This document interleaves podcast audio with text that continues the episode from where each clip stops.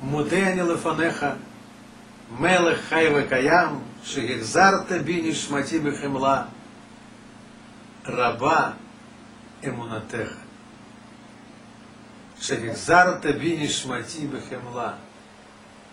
Что ты вернул душу в меня по милости твоей.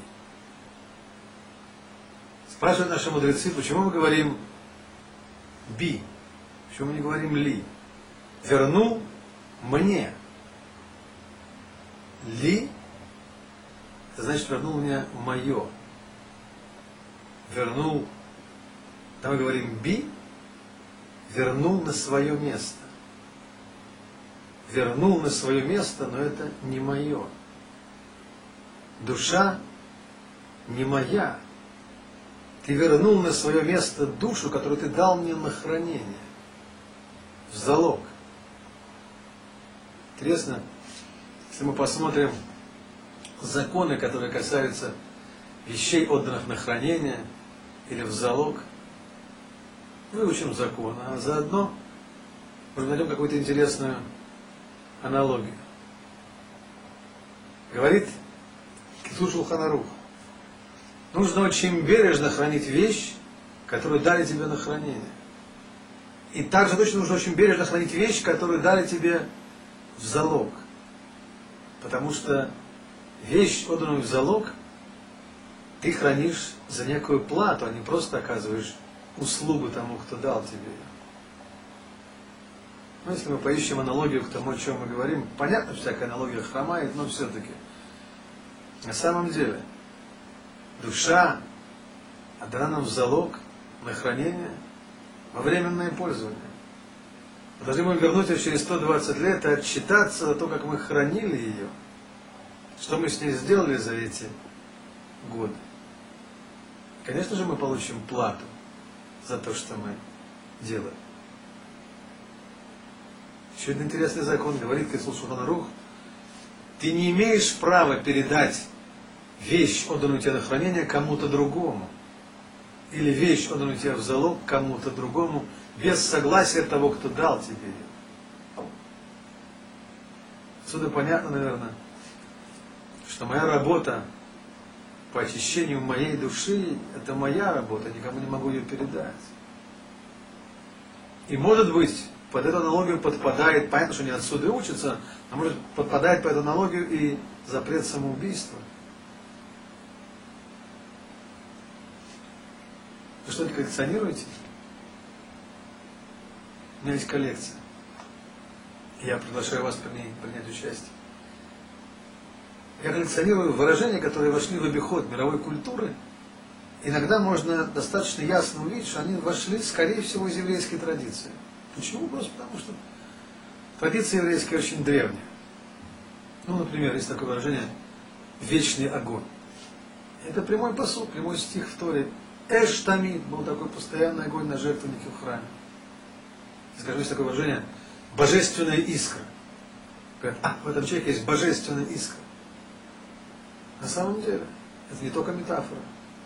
Внутри нас есть, к нашему счастью, некая неприкосновенная часть души, некая НЗ, которую мы не можем испортить никакими нашими проступками. Есть такое выражение огонь души. Огонь души. Говорит Зора Кодыш, Миэш шама неврает агуф. Из огня души создается тело. Как это? Сейчас мы посмотрим.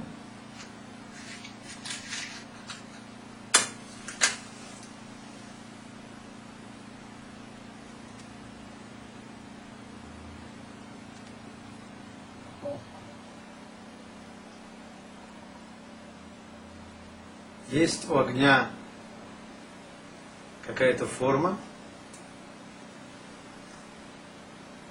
есть и нет. Есть какая-то форма, какая-то цура. Написано в Ридзора Кодыш, душа, прежде чем спуститься сюда, в этот мир, предстает там перед Всевышним Бегув Дак, в неком тонком теле – в том облике, в котором она потом будет жить в этой земной жизни. И Всевышний берет клятву с души, он обещает вести себя прилично, а потом спускается сюда. Это тайна объясняет каким-то образом, немножко приоткрывает тайну Тхията Митим, оживление в мертвых, которое будет в конце времен. Если душа уже один раз создала, огнем своим создала тело, она создаст его еще раз. Меш шама невра это гуф.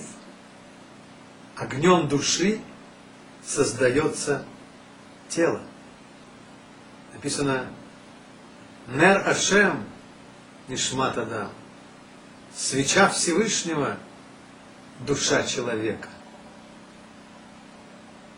Шейхзар Таби Нишмати Бехемла. Ты вернул в меня душу мою по милости Твоей.